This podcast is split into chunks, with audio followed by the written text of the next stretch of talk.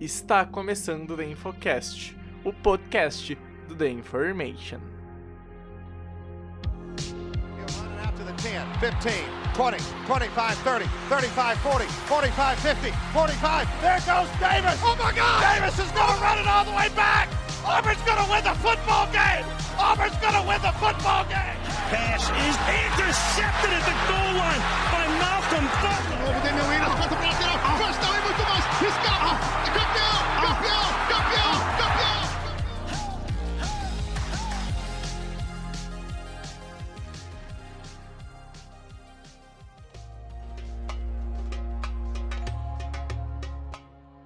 Olá, olá! Está começando o The Infocast, o podcast do The Information. Eu sou o Pedro Bregolin e estamos iniciando mais um episódio do The Infocast, o último episódio de três sobre a Free Agency. Hoje a gente vem comentar então os melhores moves, os times que se deram bem, os times que se deram mal, finalmente encerrar nossa minissérie sobre a Free Agency de 2020. E eu não estou sozinho, obviamente, eu estou com ele, sempre lindo e maravilhoso, Pedro Matsunaga. Japa, tudo tranquilo? Fala aí, Bregs, fala aí, ouvinte do Infocast. É, pra galera que não sabe aí, já vou dar o aviso é, adiantado. A gente tá gravando aqui ao vivo esse The Infocast. Então, pra galera que tá escutando a gente e quer acompanhar a gente, é, acompanha a gente pelas redes sociais, né? O Bregs vai falar depois no, no, na parte dos recados. Mas acompanha a gente nas redes sociais que a gente vai avisar sempre que a gente vê as lives. As lives estão acontecendo normalmente quarta-feira. A gente vai ver se a gente consegue continuar gravando The Infocast ao vivo às quartas, mas esse episódio está sendo gravado ao vivo e vamos tentar fazer mais vezes isso aqui. E é isso aí, né, Bregs? A Free Agency abriu, é, abriu mais ou menos, né? Vai, vai abrir É. agora, enquanto a gente está gravando. Abriu agora há pouco, eu acho. Mas é, o Tempering abriu há, três dias atrás e já começaram as movimentações. Muito movimentado como sempre. E alguns times saíram vencedores, outros perdedores, mas a gente fala mais disso mais pra frente, né? Isso aí. E pra fechar o nosso The Infocast, um tempão que a gente não tinha essa linda voz maravilhosa dele, no- a nossa voz mais bonita do podcast, a voz de rádio.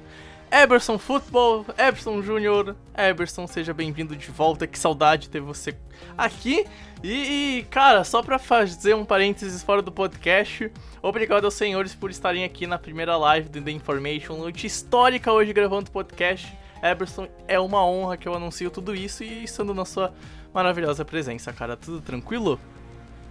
Tudo tranquilo, já peço desculpa a todos os ouvintes aí que vão lidar com a, a sensação né, de decepção quando ouvirem minhas opiniões, porque a apresentação foi muito elevada aqui. Não sei se eu vou poder cumprir com a expectativa de todo mundo, mas é sempre uma honra poder participar desse podcast. São duas mentes brilhantes do futebol americano brasileiro aqui, então é, eu sempre aprendo muito. E assim, gente, tem muito assunto pra falar. E, e eu tenho certeza que você ligou nesse podcast porque você quer ouvir o melhor conteúdo de NFL em língua portuguesa. É feito aqui no The Information, então seja bem-vindo. Isso aí, gente, isso aí, ó. O Eberson já deu o papo, então a gente vai pros recados que vai ser um pouquinho mais longo esse episódio. E na volta, então, a gente vai comentar muita coisa sobre a Free Agency, certo?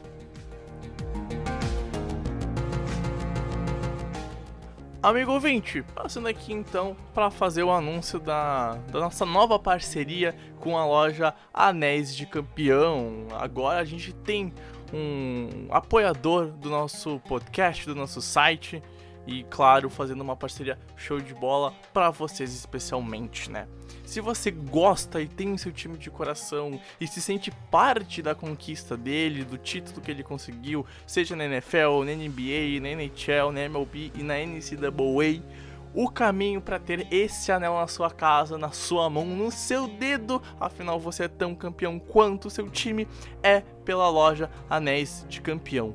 Produto de extrema qualidade, muito bem feito e o melhor, um preço bem camarada que cabe no bolso de todo mundo e vale muito, mas muito a pena. Então, se você aí é fã do Tom Brady e quer ter os sete anéis que o Tom Brady tem, né? Quando também sair o anel de campeão do Tampa Bay, a loja Anéis de Campeão vai trazer para você. Você que é fã dos Chiefs e quer ter o anel do Super Bowl 54?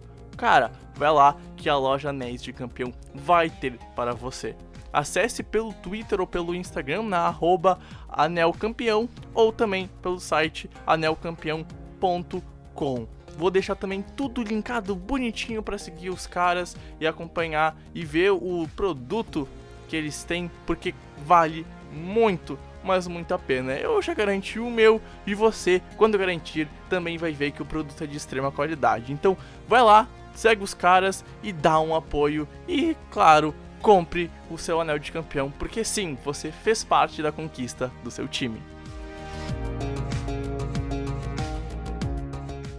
Bom, pessoas, lembrando que o nosso site é theinformation.com.br, lá tem tudo sobre a NFL, textos, vídeos, podcasts, os links para nossas redes sociais vão estar tá tudo lá bonitinho. Lembrando que no Twitter, The Information NFL, no Instagram, The Information NFL, no YouTube, The Information NFL e a grande novidade, estamos na Twitch também agora, fomos pro site roxo para fazer live toda quarta-feira, a gente vai estar tá lá a partir das 7, 7 e meia da noite, falando sobre algum assunto, quando chegar a época de draft, meu Deus do céu, se prepare para ter muita coisa no nosso site, já vamos anunciar, teremos uma live durante o draft de 2021, a gente vai comentar toda a primeira noite e depois que acabar o draft no primeiro dia. A gente vai fazer um podcast em live também, então vai ser umas 7, 8 horas de live tranquilamente aqui na Twitch. Então, The Information NFL na Twitch também, vai lá, por favor. Uh, cara, siga a gente desde cedo, espalhe nosso perfil para suas amigas, para seus amigos, para todo mundo que você goste e que goste de NFL. E aproveite e apresente também, então, para todo mundo o nosso projeto, agora que é draft, estamos crescendo bastante, é hora de viciar algumas pessoas e mostrar que futebol americano é legal fora de campo também, certo? Para fechar, né, lembrar que a gente tem nosso apoio, se caso você goste do nosso trampo e quer que ele sobreviva e quer dar uma ajudinha pra gente, então, por favor, cara, apoie a gente lá, dá um, um, um dinheirinho, se possível, né, obviamente, e ajude a gente a ficar sobrevivendo por aí, é muito importante, o nosso trampo não é remunerado, e caso alguém queira fazer parcerias comerciais também, a gente está à disposição, né, só entrar em contato pela nossa DM nas redes sociais, né, ou pelo nosso e-mail, theinformation3312@gmail.com, certo, pessoas? Para fechar, o Pedro tem o Boros BR e o Eberson tem o perfil pessoal que ele usa para trabalho, né? O Eberson Football. Enfim, gente, vamos que vamos pro podcast finalmente.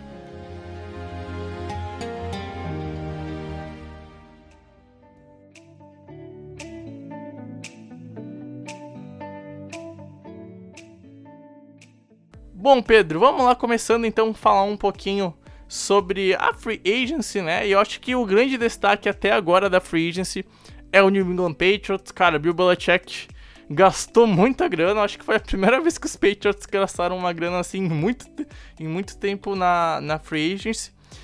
E sinceramente, né, cara, eu acho que foi moves interessantes. Alguns acabou sendo muito caro, provavelmente. Provavelmente mas New England precisava gastar um pouco de grana, ainda mais no ataque, dando peças para o seu QB, que foi algo que fez depois de um desastroso 2020, né, Japa?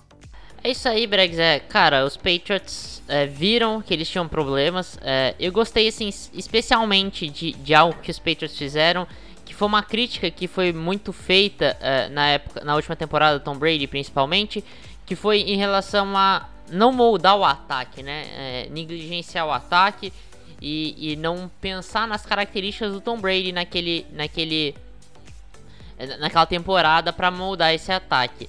Esse ano eles fizeram totalmente o contrário. Primeiro, assim, começa com, com o contrato do Ken Newton, que todo mundo falando, ah, 14 milhões, nada de 14 milhões, são 5 milhões de salário base. É, o máximo que ele pode receber é 13,6 milhões. Com todos os incentivos, deve ter milhões de, de incentivos. É, é, então, assim, é um contrato seguro para New England. Adorei esse contrato com o Ken Newton, simplesmente fantástico para mim. E, e aí depois moldou o, o ataque pro Ken Newton, né? Trouxe recebedores de profundidade. É o Nelson Aguilar, é o, o, o, o Kendrick Byrne. Aí traz Tyrants também, né? O Hunter Henry, uhum. o John Smith. E, cara, essa dupla de Tyrants eu achei fantástica. Uh, eu, assim, muito, muito. É, é, a melhor dupla de Tyrants da, da liga. Eles estão tentando fazer um Aaron Hernandez e o Rob Gronkowski 2.0 e cara, moldaram. Uh, trouxe o Trent Brown também por meio de uma trade, né, que foi muito interessante. Uhum. É, eu gostei bastante, eu acho que pra OL é muito boa e, e, e assim, ameniza muito a, a perda do, do... Ai meu Deus, do Joe Tunney E, e ainda tem na defesa, né? A defesa, assim, muita gente falou que foi overpay no, no, no Godshaw, muita gente falou do Henry Anderson também, que talvez não, não devesse pagar todo aquele dinheiro. É, o, o Matt Juron, não sei, muita gente reclamou. Mas, cara, overpay na defesa é que o Bibliotech faz de melhor. Porque, quem não lembra, ele deu overpay pro, pra maioria das pessoas na época no, no Stephon Gilmore, né? Todo mundo falou, cara, como assim o Stephon Gilmore vai ser o, o cornerback mais uhum. bem pago da liga? E hoje ele é o cara que já ganhou o Defensive Player of the Year. Então, assim, é. eu acho que nesse tipo de negociação, que não são overpays absurdos também, não pagou, assim, diferente do Nelson Aguilar, que pra mim ele pagou muito mais do que deveria, são overpays uhum. ok. E, e, o Belichick normalmente sabe o que ele tá fazendo na defesa, então a gente devia respeitar uhum. isso, né?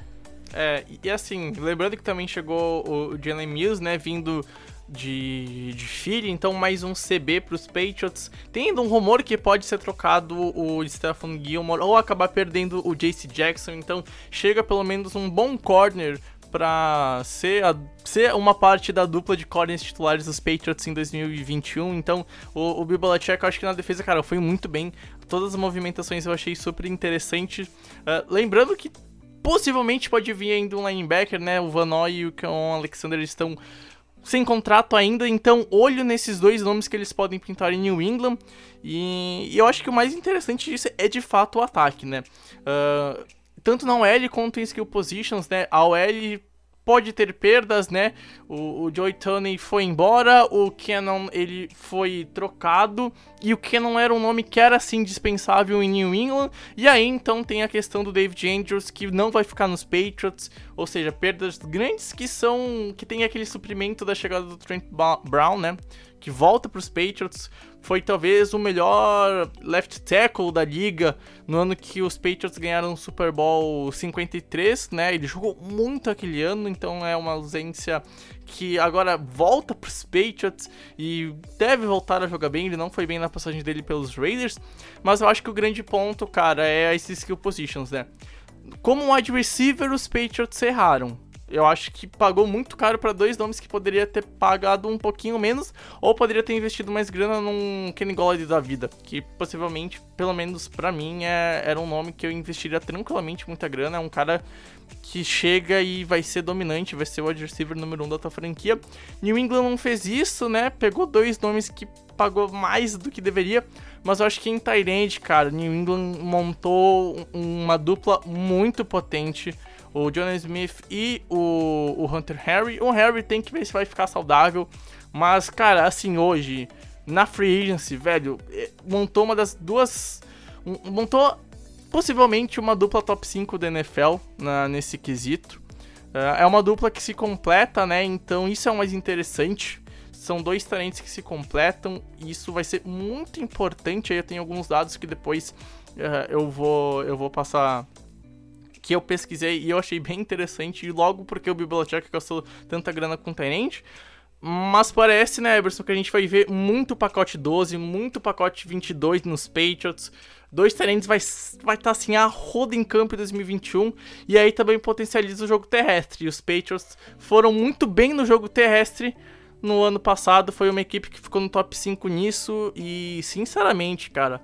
Uh, New England agora, pelo menos, deu arma porque Newton, se ele for o QB1, ele não pode ter mais desculpas que não tinha peça, porque agora ele tem um, um ataque para chamar de seu, algo que talvez não tinha tido em toda a carreira, até mesmo lá em Carolina. Eu acho interessante a gente pontuar uma situação que é a seguinte: é um ataque terrestre bom, já foi bom ano passado, com QB móvel, com wide receivers fracos e overpaid e uma dupla de ends parece que New England Patriots está construindo o ataque do Baltimore Ravens 2.0.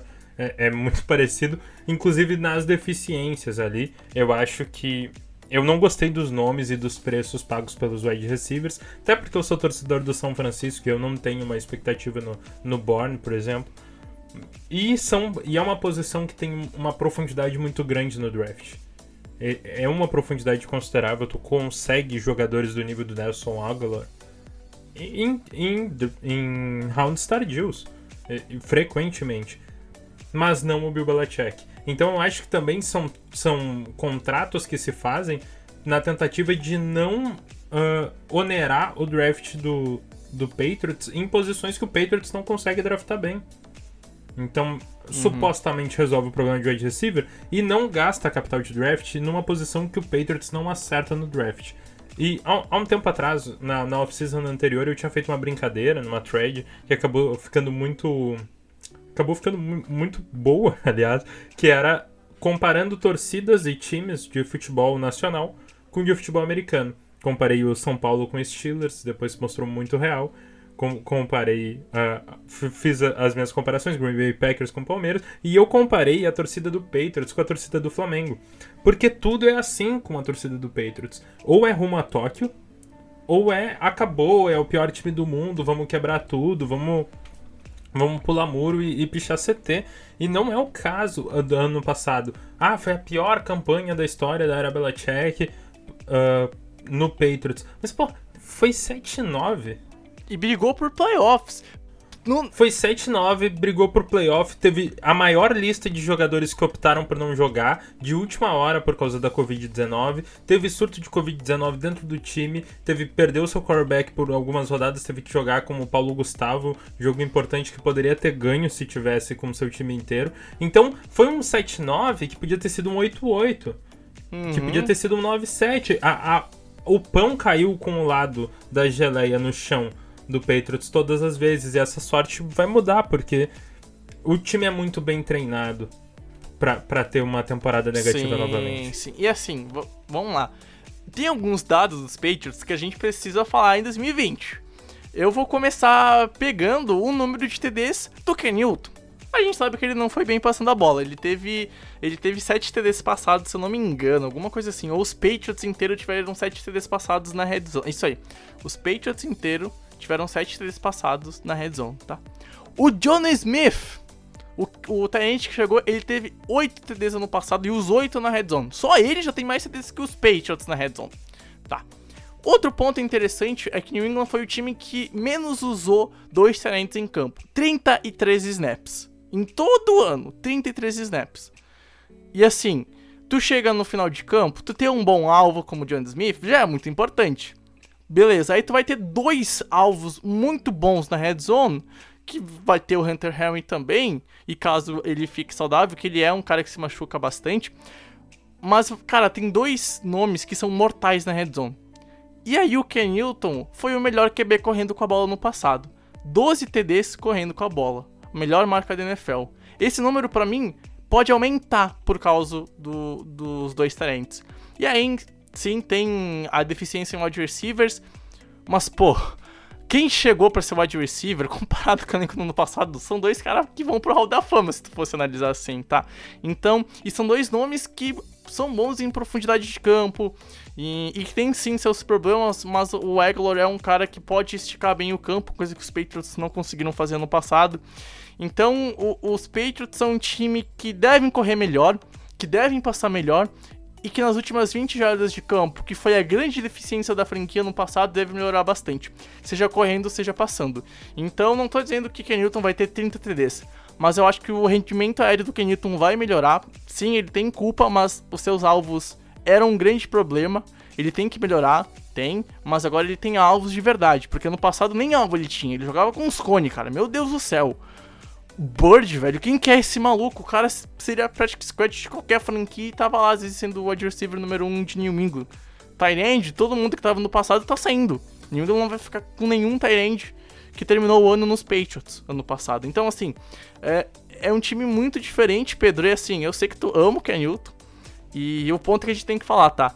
É a primeira vez que o Ken Newton tem um time de verdade. Talvez a OL decaia, talvez. Mas o Ken Newton sabe correr com a bola, ele sabe lidar com esse problema. Só que diferente do que ele nunca teve lá em Carolina, aqui ele vai ter alvo. E assim, ele tem alvo pra fazer passe curto, ele tem alvo pra passe longo, ele tem segurança no meio de campo, ele tem bons running backs pra jogadas aéreas, um, New, England tem bons running backs pra passar também e pra correr também. Então assim, é um ataque que se tudo funcionar certo, pode deslanchar e a gente pode ver uns Patriots voltando a brigar por playoffs de forma até a última rodada. Acho que a divisão é difícil? Acho que a divisão é difícil. Mas para playoffs, acho que é um time que fica interessante.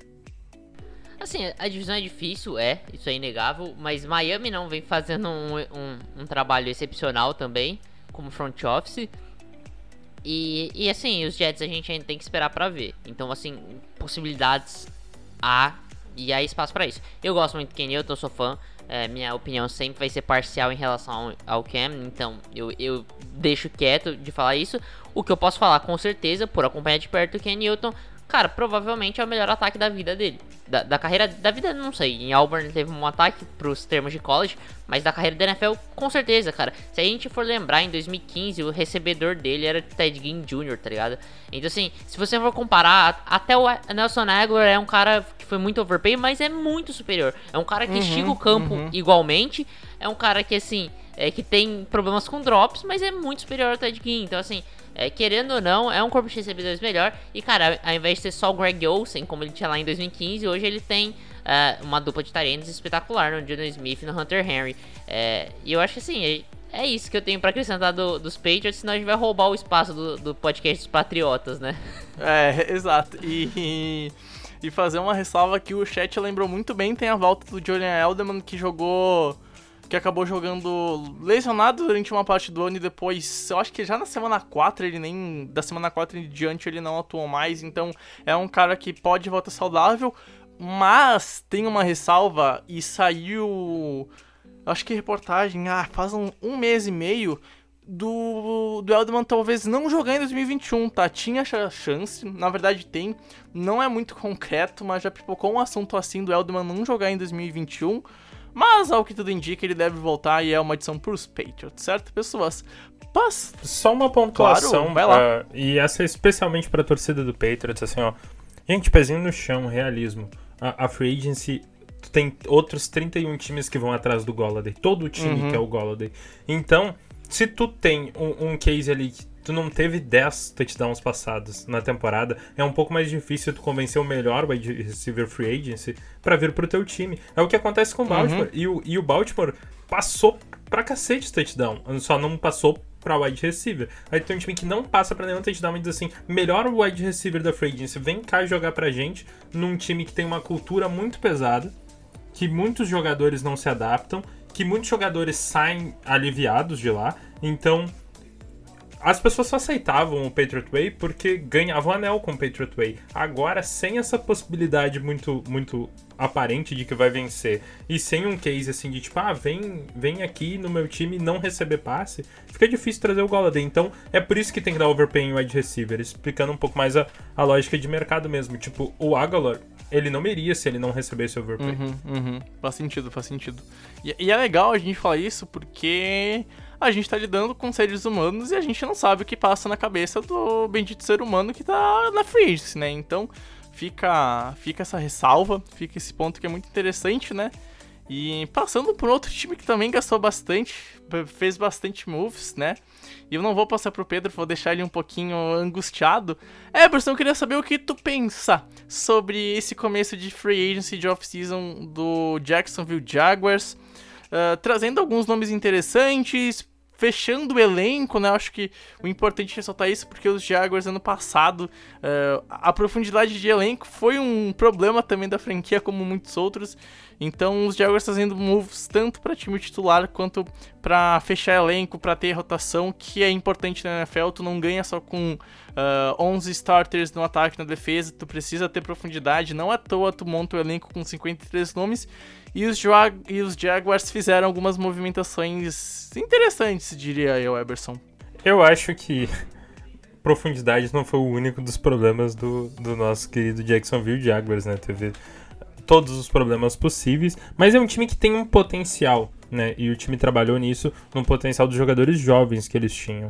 Eu achei. Eles trouxeram o Shaquille Griffin, do, do Seattle, é um nome que eu acho que eu gosto, eu acho que eu gosto mais do que a maioria das pessoas. O, o O'Shaughnessy Tyrande não tanto faz, né? O Marvin Jones Jr. eu acho um nome muito interessante.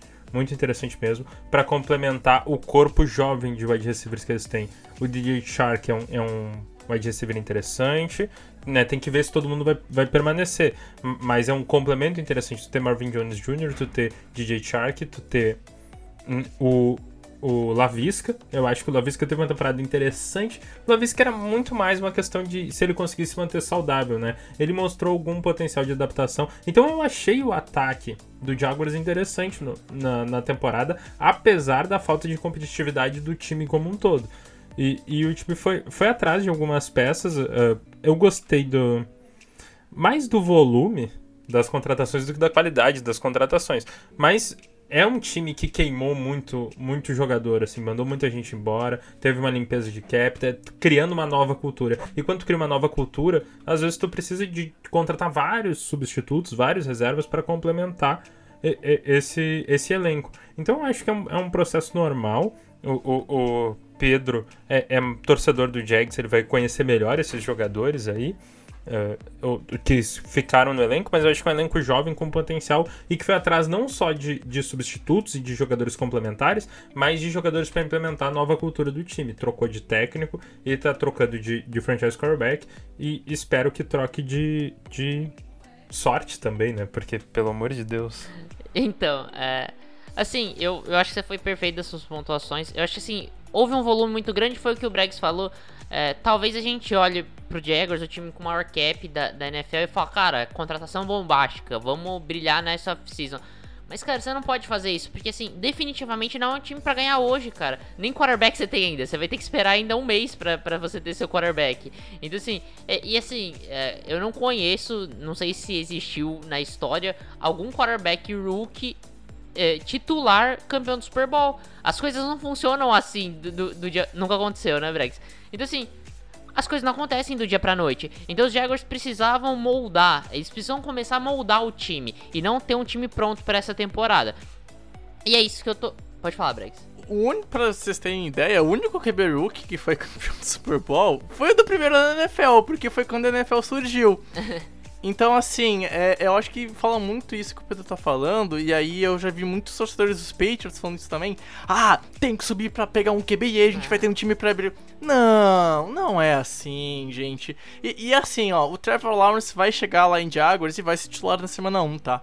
Mas eu sou ferrenho defensor de todo QB ser banco no primeiro ano pra ir aprendendo o ritmo de NFL e tudo mais. Tá, então não é bem assim. Não, o cara não vai chegar e vai ter anel e vai sou fodão, tá? Então. Eu, eu concordo com você nisso de que o, o é, é, faz bem pros quarterbacks sentarem no primeiro ano, mas em relação a esse nível de cara, não. É, eu acho assim, Trevor Sim, Lawrence, Andrew Luck, Peyton Manning, esses caras podem ser titulares no primeiro ano. Porque, assim, é diferente de outros quarterbacks, eles têm um desenvolvimento no aspecto mental do jogo que é, que é surreal. Então, assim, eles estão muito prontos. E, então, por isso que eu acho que esses caras não. E, assim, e, e foi isso que os Jaguars fez. Eles montaram um elenco, eles não tinham um roster. Eles tinham é, seis, sete jogadores. O resto era jogador de practice squad de outros times. Aí você traz Carlos Hyde, que, que complementa bem o James Robinson. Traz Marvin Jones, que é um ótimo nome para mim. E o Philip Dorsett, que é um cara que, assim, honesto, teve boas temporadas na liga, é uma aposta. Uhum. Beleza. E na defesa, aí eu vejo muito dedo do. do. do Urban Meyer. Uhum. Aí eu vejo muito isso. Ele é um cara que é genial é, ofensivamente, tem conhecimento de defesa. O foco dele provavelmente vai ser no ataque na NFL. Mas assim, eu vejo muito dedo de Meyer nessas contratações. É você trazer o Smooth de volta, é você trazer o Alu Alu, é, o Jihad Ward, é, Malcolm Brown por troca, o Roy Robertson Harris. Então assim, são vários jogadores que você a princípio olha e fala, cara, não são jogadores espetaculares, não são game changers, por exemplo. Não uhum. é o J.J. uhum. Watt no Arizona Cardinals, não é o Shaquille Barrett. Não, não é esse tipo de cara. Mas são caras que contribuem com 6, 7 sacks, bons run stuffers. O que que é isso? Cara, o, o, o, o, eu, eu, eu tava discutindo no grupo de Jaguars que, que a gente tem no WhatsApp, nós torcedores, e, e assim, o que que o Urban Meyer tá tentando fazer na minha visão? Cara, ele tá tentando emular algo como o Philadelphia Eagles no passado fez. Você não te, você tem um nome, dois nomes que são acima da média, mas a unidade em si, a rotação é espetacular, porque, cara, você sempre tem jogador descansado, sempre tem jogadores muito bons naquela função e você traz uma DL com uma rotação muito alta. E é isso, para mim foi fantástico isso, eu acho que é uma ideia genial. E você já tem Eds que, que tem muito potencial. O Josh Allen tá só voando, cara, só subindo na NFL em talento. É, é um cara que para mim é de 10 sacks toda a temporada. Você ainda tem é, o, o, o Chason, que levou um Chason, que, que ainda tá demorando a engrenar, mas vamos ver se ele se adapta a, a, é, a liga. E, e, e, na secundária foi que o Eberson falou, cara, trouxe o Shaquille Griffin, que é um nome de peso, é um nome que precisa ser um nome. A gente precisava de um jogador bom, jovem e que tivesse experiência, e é isso que Shaquille Griffin tem. É o cara para liderar um pouco essa secundária, ajudar o CJ Henderson. E, e trouxe o Richard Jenkins também, um safety vindo do, de, de, San Diego. Não é um nome espetacular, mas foi no que eu encaixa naquilo que eu falei. É, ele faz algumas coisas muito bem e isso o Jaguars precisa. Eles precisam de, de um time, não precisa de, de, contratações pontuais. O Jaguars precisava de um time porque não uhum. tinha time na temporada passada. E tu não vai construir ele em uma off-season, né? Esse é o ponto. Porque tu precisa de muitos jogadores e tu vai ter que fazer um processo de dois, três anos.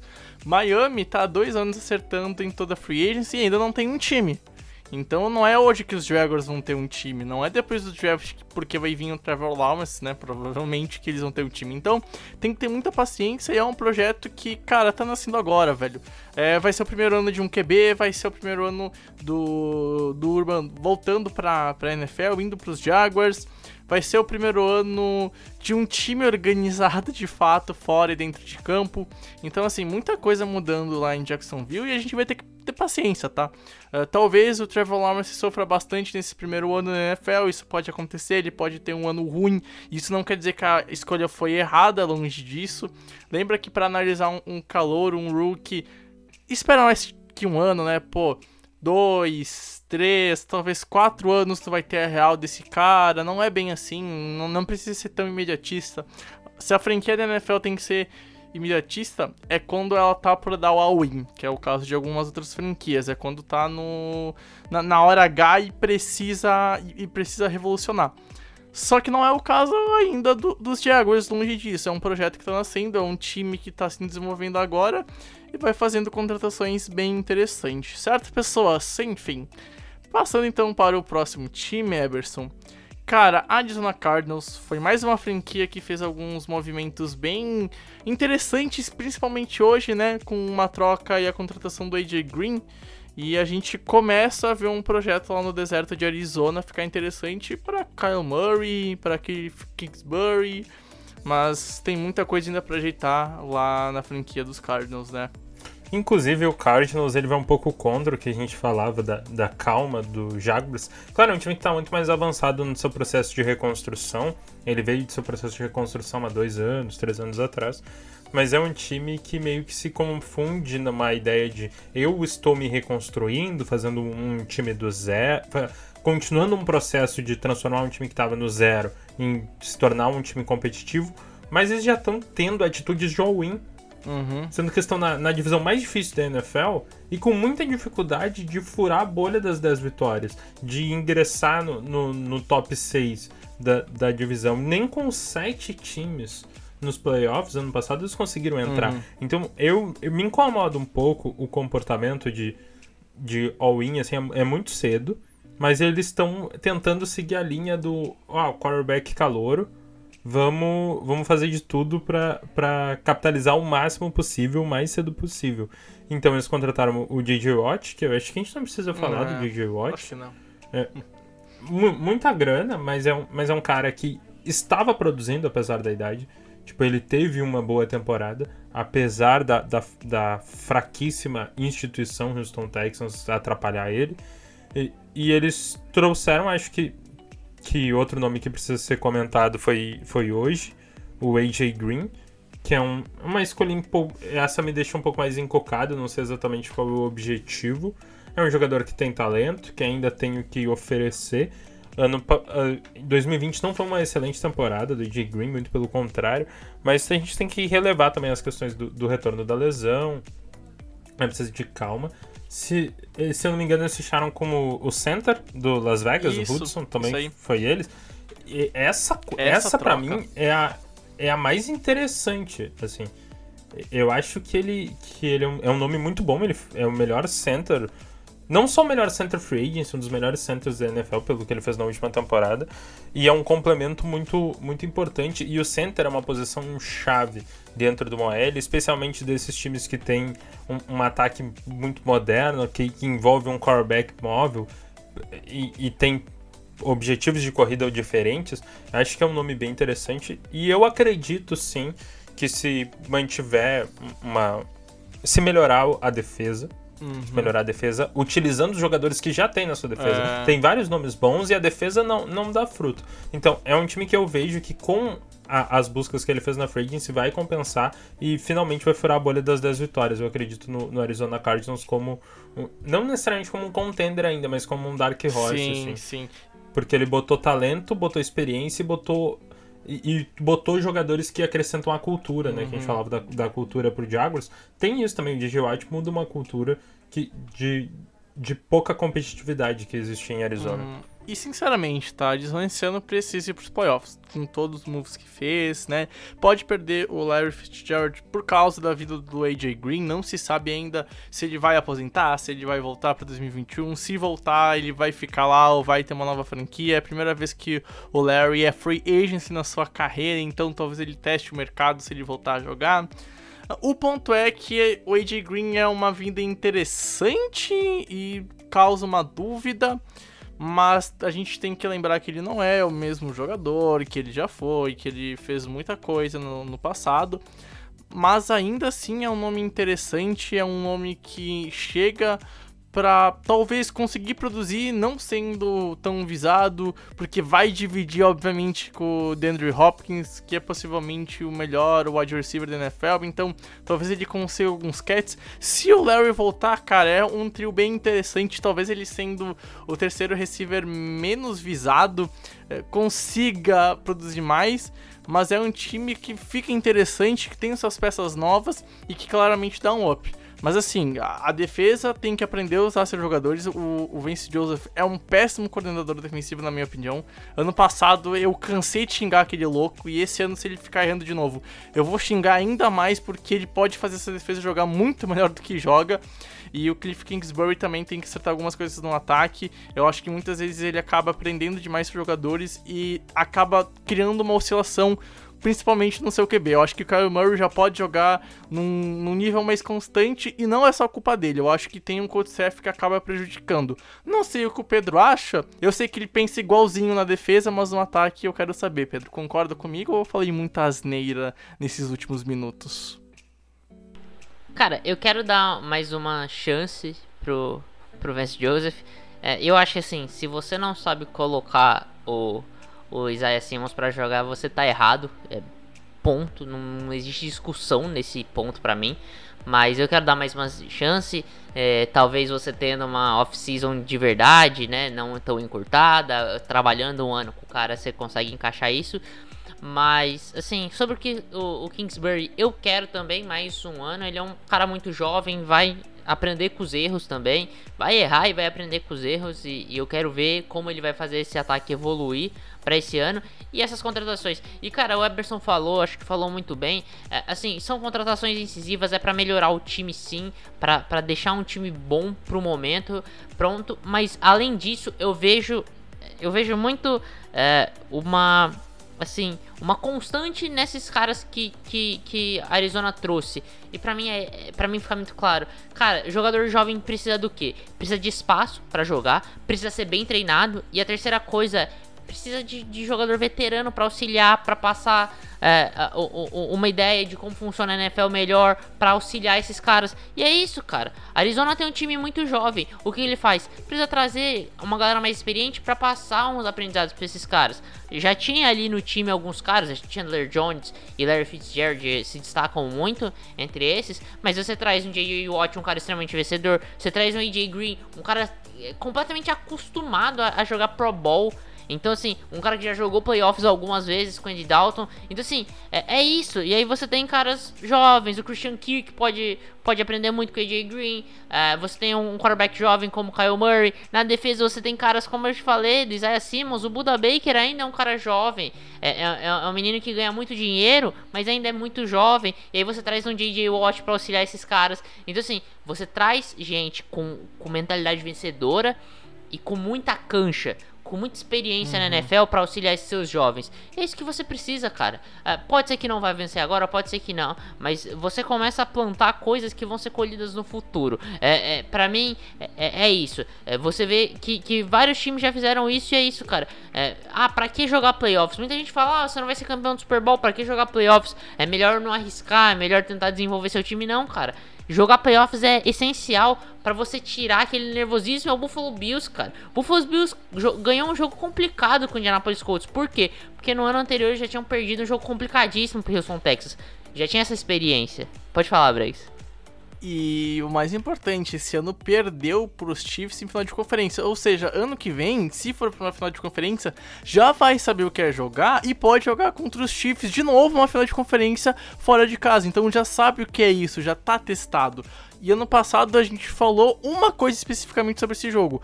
Pô, cara, voltei a ver o, o Josh Allen rookie, aquele cara nervoso, e só foi naquele jogo. Então, assim, faz bem perder em playoffs quando tá montando um time. O complicado é quando tu perde sempre, mas perder uma ou duas vezes para tu ganhar daqui a um tempo, cara, é bem importante. Tu cria cancho, o cara.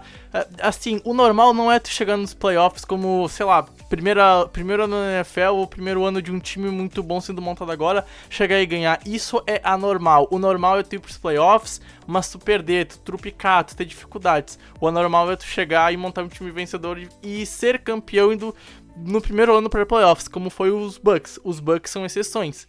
Eles não são a maioria dos casos da NFL. Então, assim, é, cara, se tu tem a chance de ir para playoffs, vai, mesmo que tua pique suba e tu perca um pouquinho de capital no draft, meu, foda-se, cara, teu time foi para playoffs e tu precisa disso, é vital, cara, é vital. E, e não adianta, velho. Uh, tu primeiro tu precisa cair para depois subir. É, é, muito difícil tu chegar e tá no topo mais alto da montanha logo de cara, e não é de primeira que tu vai conseguir subir o Everest. Agora, tem uma questão que eu acho que a paciência que a gente fala que é importante ter como técnico, eu sou um pouco reticente em relação a isso, cara. Nunca ganhou nada, nada. não tô falando da NFL. Ele era ruim no college, ele não conseguia ganhar, ele não conseguia consertar a defesa no college.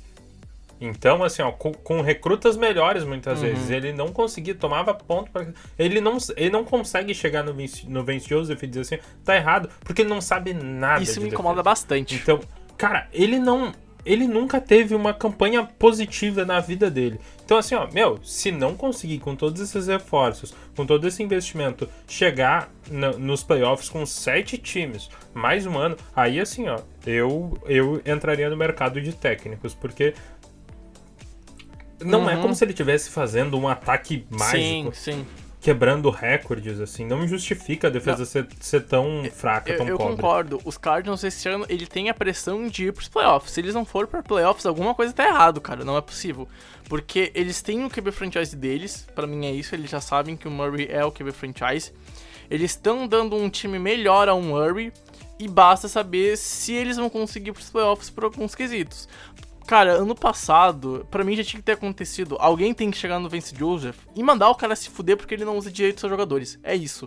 E ninguém Mas parece que fez isso. Eu acho que existe um problema aí, e aí é um, é um problema, acho que administrativo dos Cardinals, é é muito jovem a franquia. Não é só no, no, campo, não, cara. É o Cliff Kingsbury. Pode ser. É, é, é, é, o, é o general manager. E, cara, o único cara mais experiente que você tem ali é o Vince Joseph. Alguma coisa deu errado ali no meio do caminho, tá uhum. tá ligado? Na montagem uhum. desse front office. Faz sentido, faz sentido. Então, então, assim, eu acho que é um problema.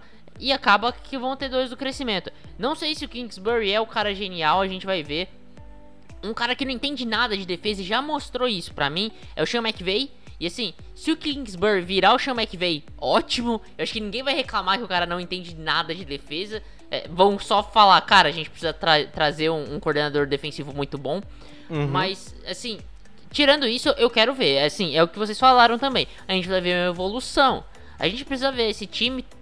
Cara, no mínimo, assim, não foi pros playoffs, por quê? Cara, o Kyle Murray lesionou por quatro semanas, entendeu? É, tem uma justificativa para ir nos playoffs. Porque assim, eu não vejo justificativa. É um, é um elenco muito forte, é um quarterback muito bom. É, talvez não seja top 10 da NFL, talvez, mas tá na discussão no mínimo, então você precisa fazer esse cara jogar.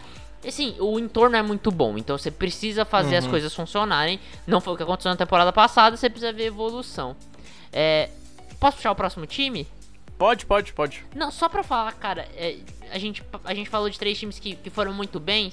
E, e aí a gente sacou, por exemplo, o New England Patriots e Jacksonville Jaguars que compraram é, no atacado nessa free agency. Isso não quer dizer, isso não quer dizer que comprar no atacado faz algo é, é completamente bom. Teve um time aí que comprou no atacado que chama Houston Texans.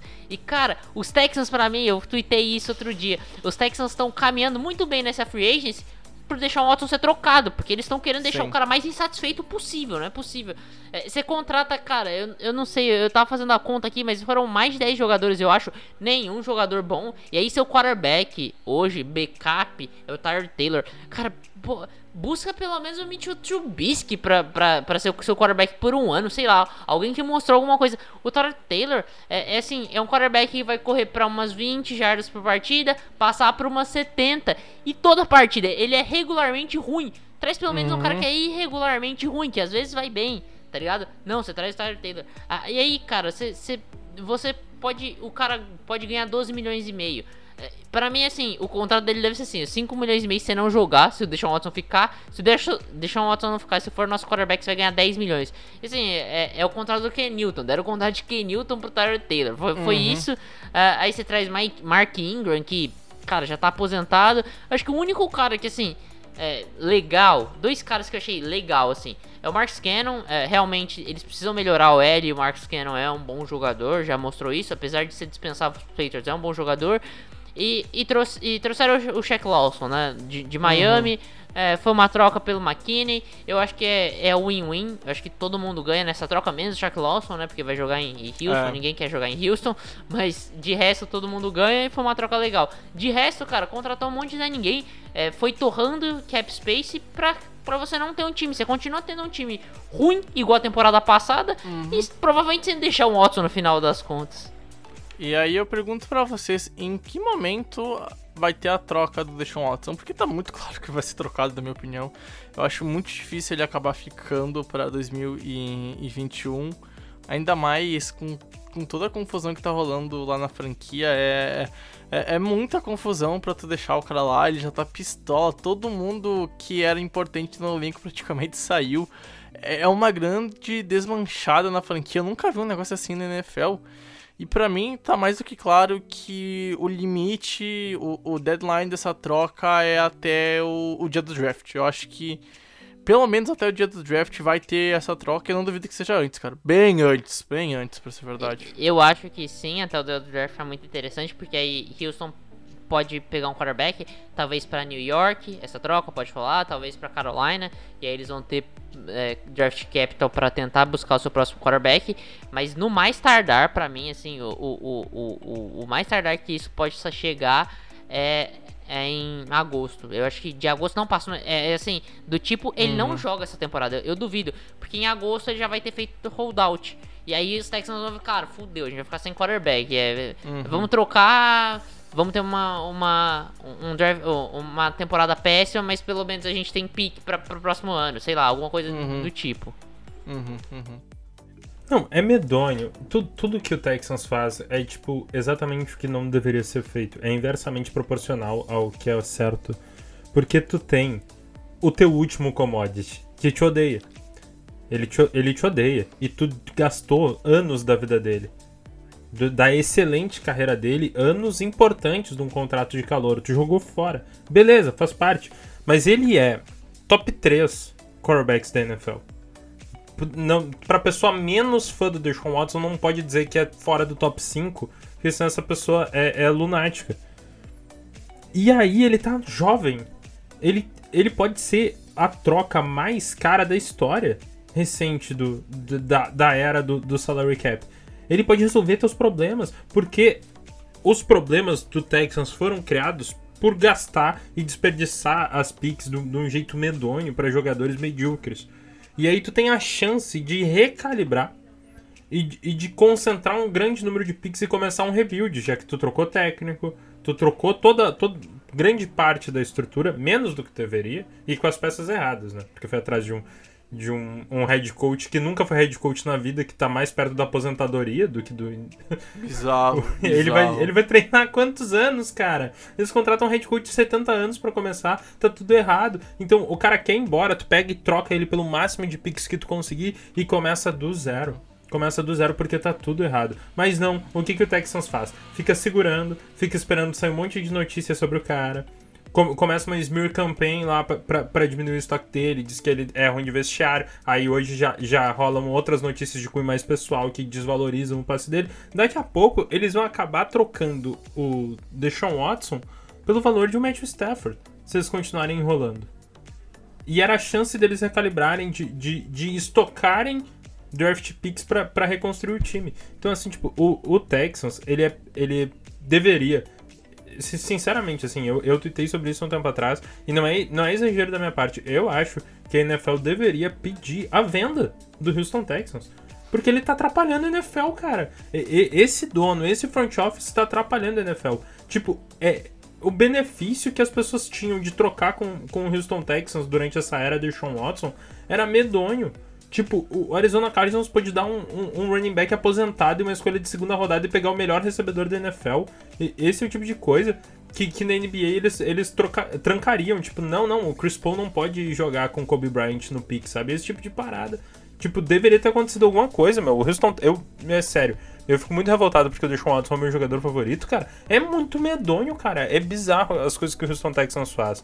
Há uns anos atrás existia a XFL e eu tenho certeza que o Houston Texans que vai entrar com o Tyrod Taylor essa temporada tomaria um pau do Houston Huff Roughnecks uhum. para ver quem uhum. era o uhum. melhor time de uhum. Houston. Com certeza. Até porque o, o, o PJ Walker versus Tyrod Taylor, não sei se o PJ Walker não é melhor não, hein. Ai, cara, é assim, o Houston Texas é uma franquia que tem que acabar, cara. Tá louco, é é, é triste, tá? É triste, é, é surreal que esse time virou de piada, gente. É, é, é assustador, é assustador. Ele, tipo assim, jogou fora o começo de, um, de uma carreira de um jogador promissor, que hoje tá taguea, tagueado, né? No, no caso, tá marcado por ser um. Até então, Dan Marino na nossa geração, né? Eu acho que tá claro que o começo da carreira do The Show foi jogado fora, infelizmente, mas o Eberson, como disse, faz parte. E cara, meu, todos os movimentos aparenta que vai ter uma troca, então troca logo, cara. Faz logo esse move, não fica segurando o cara. E assim, com tudo que rolou nos últimos dias, pode ter certeza que o passe dele diminuiu bastante. Mas assim, o, o valor dele já caiu e vai ter algum GM esperto que vai se aproveitar disso, cara. Então, para mim, o, o, os Texans estão errando de novo, de novo, de novo. E essa franquia eh, entrou num buraco que vai demorar muito mas muito tempo para sair. Eu tenho pena do torcedor. É, enfim, é isso. Para passar para o próximo time, talvez seja o último que a gente vai comentar. Não sei, a gente nem separou que times ia falar na, durante a pauta, só definiu o assunto da pauta mesmo. Vamos falar um pouquinho de notícia boa para deixar o Eberson feliz. Os 49ers, cara, fizeram boas movimentações, né? A gente já falou um pouquinho antes de começar a gravar aqui, mas vale falar de novo, né? Agora pra quem tá vendo o podcast, não só na live. Cara, primeiro, tu conseguiu manter o teu left tackle e isso é muito importante. É importante porque já tá definido, pelo menos pro John Lynch, que o QB vai ser o Jimmy Garoppolo. Mas, por acaso, se não for ele, se não for ele, o que importa é que tem uma boa L ficando lá, tem center novo e o time parece que, se ficar saudável, né, gente, pode dar um grande, um grande up para essa temporada, visto que é a última, cara, vale ressaltar, vai ter um monte de gente voltando, e aí é praticamente um reforço. Os 49ers foram muito praticados por lesões, e agora então tem muito jogador voltando de lesão e vindo para a franquia, ou seja, a gente pode ter de novo um São Francisco que briga sim pela conferência. Cara, então, eu acho que assim, os 49ers, primeiro de tudo, é, é, era um time que é, a gente sempre falou isso desde 2019, que é um time que tinha que se preocupar em não perder o time, em manter aquela base, é, e, isso já seria suficiente. E os 49ers acabam melhorando o time. temporada passada sofreu muito com lesões. Mas, cara, você traz, por exemplo, o Alex Mack, que é um center que eu gosto muito e por um preço muito barato. Você consegue trazer o Jason Verrett de volta, que, que para mim é muito positivo, ainda mais que você tinha perdido já o Richard Sherman também. Então você mantém alguma base nessa secundária. É, você traz o Ebukan, que pode ser um cara para alguma contribuição é, mínima. Mas assim, você traz é, caras que vão te ajudar e ajudam o seu time a melhorar. E, e assim, e você tem um capital de draft muito interessante. Então, assim, é, o Eberson pode falar melhor, porque, porque é a equipe que ele acompanha melhor como torcedor do, do, dos 49ers. Mas, cara, é, me impressiona os 49ers conseguirem manter essa base. E aí você já falou, né, velho? Trent Williams, cara, era a prioridade máxima dos 49ers e mantém ele. E assim, eu não achei. É um contrato alto, é. Mas não achei nenhum absurdo. Ele conseguiu receber, eu acho que 10 mil a mais por ano que o Brian Bulaga, tá ligado? Assim, uhum. quando rola uma renovação com dois caras de níveis muito próximos, eu imaginaria que o Trent Williams ia ganhar razoavelmente mais que o Bulaga. É, pelo menos, sei lá, 500 mil a mais por ano, 1 milhão a mais por ano. E não, cara foi 10 mil a mais por ano. Eu acho que o, o, o, o Williams só exigiu, tá ligado? Falou, cara, eu quero ganhar pelo menos mais que esse cara. Me dá alguma coisa a mais, me dá 10 centavos a mais que esse cara, mas eu quero ganhar alguma coisa a mais que esse cara. E foi é rolou. Então, assim. É. Então, é assim, foi troco. assim. Então, cara, pra mim, acho que o 49ers é, é isso. Mostra que, assim, é, nem sempre. Eu, eu falei do Texans que nem, nem sempre comprar em quantidade quer dizer uma boa free agency. Também nem sempre não comprar tanto é uma má free agency. 49ers faz um trabalho interessante nessa off-season sem ter que fazer várias contratações. Eu fico muito feliz como torcedor do São Francisco e como fã do Trent Williams, porque, cara, ele é muito merecedor, velho. Por tudo que ele passou, a, a franquia de Washington, tipo, fez muito parecida com a franquia de Houston. E, e é, o, o, Trent Williams teve tumor no cérebro, teve todas as tetas lá. É muito legal ver ele conseguindo voltar a jogar, terminar uma temporada, receber o seu dinheiro merecido, ser valorizado. E o, o time, cara, é, é, um time que a gente sabe que foi mal, mas foi mal por vários outros motivos. Se manteve competitivo a temporada inteira. Foi mal por causa das lesões, por causa dos vários desfalques, por causa do QB play horrível, que não é, isso aí não é culpa do Garoppolo. Claro que durabilidade é uma habilidade que ele não tem. Isso precisa ser pontuado. E quando ele está saudável, ele não é a chave principal das vitórias, é só que os reservas dele são muito ruins. Se o Niners tivesse reservas de, de alto nível, como os melhores reservas da liga são, sei lá, Andy Dalton, por exemplo, o Niners poderia ter ficado mais perto do 8-8, do, do um, uma campanha mais, mais digna, mais os, os QBs reservas são horríveis. Niners não teve nenhuma movimentação no quarterback market, que é algo que me incomoda me incomoda de verdade, porque eu não acho que o Garópolo seja a solução. Primeiro, porque ele não tem durabilidade. É, é, ele raramente consegue jogar os 16 jogos. E isso, isso é preocupante. Tu não pode ter um time que toda vez depende de um quarterback que não é brilhante. Não é. Ele não é muito. Cara, ele é tipo a média. É, dá para fazer a média o, o Anthony Curtis tinha brincadeira da Indy Dalton Online. Eu acho que a nova Indy Dalton Online é o Garópolo. Se teu quarterback é pior que o Garópolo, ele não é bom o suficiente. Se é melhor que o Garópolo, ele é bom o suficiente. Se ele é o Garópolo, tu tem que ter algumas dúvidas. E é o caso do São Francisco 49ers. Eu gostaria de ver uma movimentação no quarterback market ou no draft, desde que não seja o Mac Jones. Porque o Mac Jones é, é o Garópolo, só que feio. Eles são, são, muito parecidos. Não acrescentaria nada. Eu gostaria de ver o Niners com um quarterback móvel. Eu queria que o Cam não tivesse ficado no, no Patriots e que ele fosse trazido pra cá pra. pra cá. Aqui, eu moro na Bay Area, pra quem não reparou. Eu tivesse trazido pro Niners pra, pra competir. Gostaria que o Mincho viesse pro Niners, seu backup, pra ter uma competição ali. Porque eu, eu não tenho a convicção de que o Garoppolo é melhor do que o Mincho, porque eu nunca vi o Mincho num, num numa estrutura que nem a que o Niners tem de ataque. Então eu gostaria de ver esse tipo de coisa. Eu gostaria que o Niners draftasse um, um quarterback bom no, no, segundo round, ou terceiro round. Mas estão hypando demais, por exemplo, o Kellen Mond, que é um nome que eu achava que ia ser muito tardio no draft, que podia ser trazido, quarterback móvel. Estão hypando tanto que eu acho que não vai dar. E ao mesmo tempo, o Niners não tem uma pique alta o suficiente para ir atrás de Fields ou de Wilson. Então vai ter que dar um trade up six aí atrás de quarterback. Como não trocou o Garópolo e os times já encontraram seus quarterbacks, eu acho que o Niners estará preso em mais um ano com o Garópolo. Então fez o que podia para melhorar a sua L, manter o time e esperar que todo mundo volte saudável, que é algo bem difícil para o São Francisco 49ers. Mas o time fez as moves que tinha que fazer. Eu acho que o gabarito que a torcida eu acho que o gabarito do que a torcida queria foi cumprido. Uhum. Só os anti-garopolistas como eu gostaria de ver outro nome ali, under the center, mas não dá pra ter tudo, né? Não, não dá pra ter tudo, infelizmente. Mas eu acho que o importante é que a base tá mantida, cara. E assim, um time que tem o, o Shanahan de treinador, do jeito que, que ele é, de tudo que ele consegue fazer, cara, independente do QB, eu acho que dá pra sonhar com alguma coisa. Uma coisa que eu acho que vale sim ser ressaltada é que até o terceiro período do Super Bowl 54, para mim o MVP do jogo era o Garópolo. E, e aí então depois aconteceu o que aconteceu, o resto virou, virou tudo histórias, mas eu acho importante que a gente ressalte isso. Só que, cara, de novo, eu acho que o poder dos 49ers tá no seu head coach, não tá no, num jogador específico. É seu head coach e o elenco.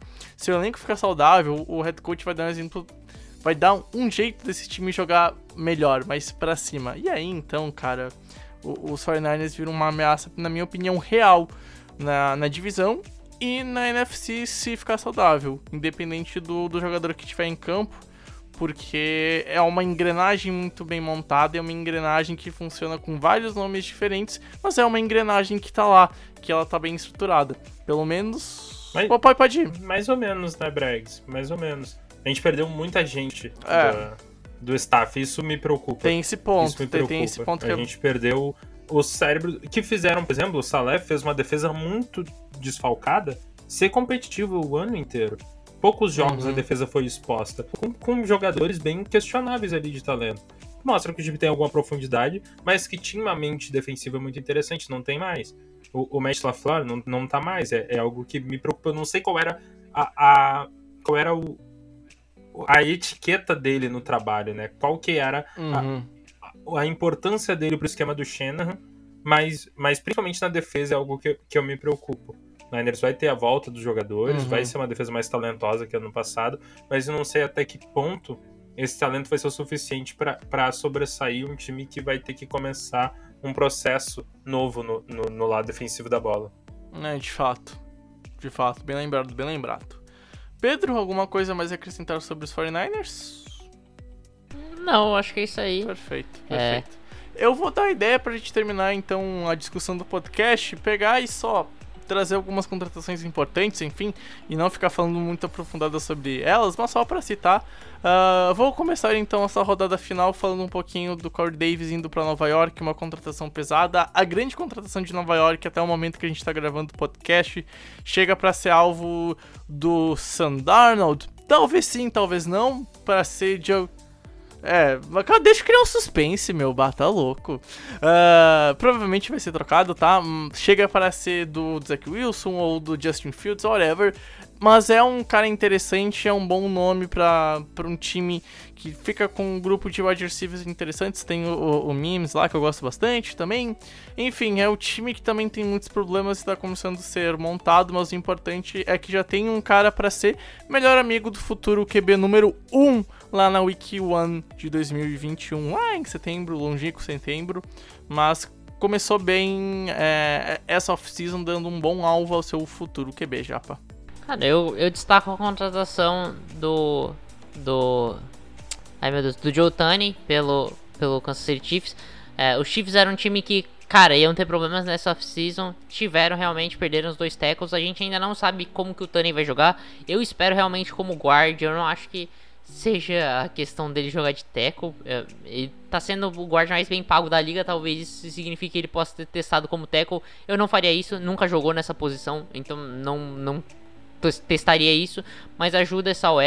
É, existe profundidade também nesse draft em, em jogadores da posição da- do- das pontas da linha ofensiva, então acho que os, os Chiefs não precisam fazer essa loucura. E, e, assim, reforça a linha ofensiva que foi um problema no, no Super Bowl. Ah, foi por causa de lesão? Verdade. Mas o miolo da linha do- dos Chiefs nunca foi espetacular. Você traz o melhor guard da liga pra isso.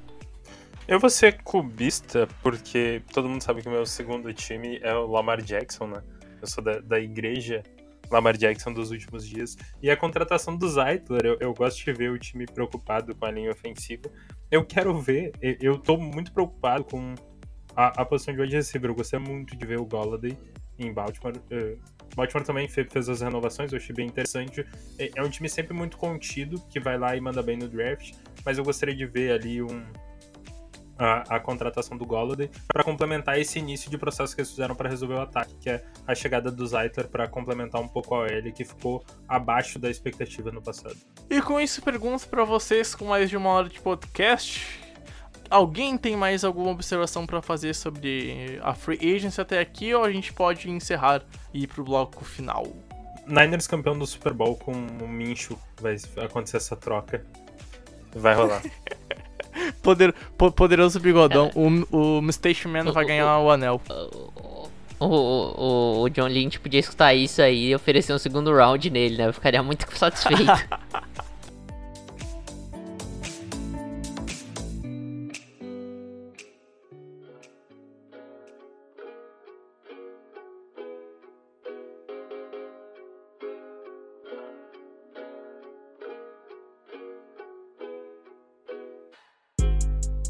Bom, pessoas, vamos então encerrando aqui o The Infocast, episódio de número 100, 105 não, pô, 205, 100 episódios a menos, aí fica foda, né, Pedro? Enfim, Eberson, foi uma honra ter estado com você aqui, foi uma honra dividir este palco com a sua linda voz e mais linda ainda suas opiniões. Cara, muito obrigado, tamo junto e até a próxima. Muito obrigado, foi uma honra enorme participar desse programa. E muito legal participar com vocês ao vivo, quem tá vendo na, na stream. E com o convite para quem tá ouvindo o podcast gravado, né? Fica de olho nas nossas redes sociais para poder participar ao vivo, mandar as perguntas antes da gravação. É uma experiência bem legal, eu recomendo demais. Um abraço. Japa! Cara, uma honra ter estado aqui. Como o Eberson bem disse, também em live lá na Twitch, theinformation.com. Uh, não, esse foi o site, né? The Information NFL. Olha só, confundi. É muito link, minha gente. Meu Deus do céu. E, cara, legal essa experiência de gravar ao vivo. A gente continua ao vivo depois do fim da gravação do podcast, né? Conversando um pouquinho. Para quem quiser fazer essa experiência, pô, como o Eberson disse, fica de olho nas nossas redes sociais. E para quem ouviu o podcast até aqui, cara, meu, uma honra. E eu acho que a gente conseguiu falar muito bem sobre esses primeiros dias da Free Agency. Tem muita coisa acontecendo, então mais cobertura lá no nosso site com textos. Mas eu acho que a gente fez um bom papel e a gente cumpriu a missão aqui no podcast, Japa. É isso aí, conseguimos terminar aqui muito bem. Eu acho que a gente falou bem, é, eu acho que os principais times foram destacados mesmo. São 32 franquias, é óbvio que a gente não ia ter como falar de tudo. É, na verdade são 31, né? Com exceção do Philadelphia Eagles, todo time fez alguma movimentação. Os Eagles estão de parabéns por não ter conseguido fazer nenhuma movimentação. Achei impressionante isso. É, fora trocar o Carson Wentz lá atrás. Mas é isso aí. E é isso. Nos vemos no próximo podcast. Um abraço e tchau. Bom, pessoas, muito obrigado então quem acompanhou o podcast até aqui. Foi uma honra inenarrável ter estado com você, Eberson, com você, Japa, mas principalmente com você, amigo ouvinte. Tamo junto, valeu e tchau, tchau!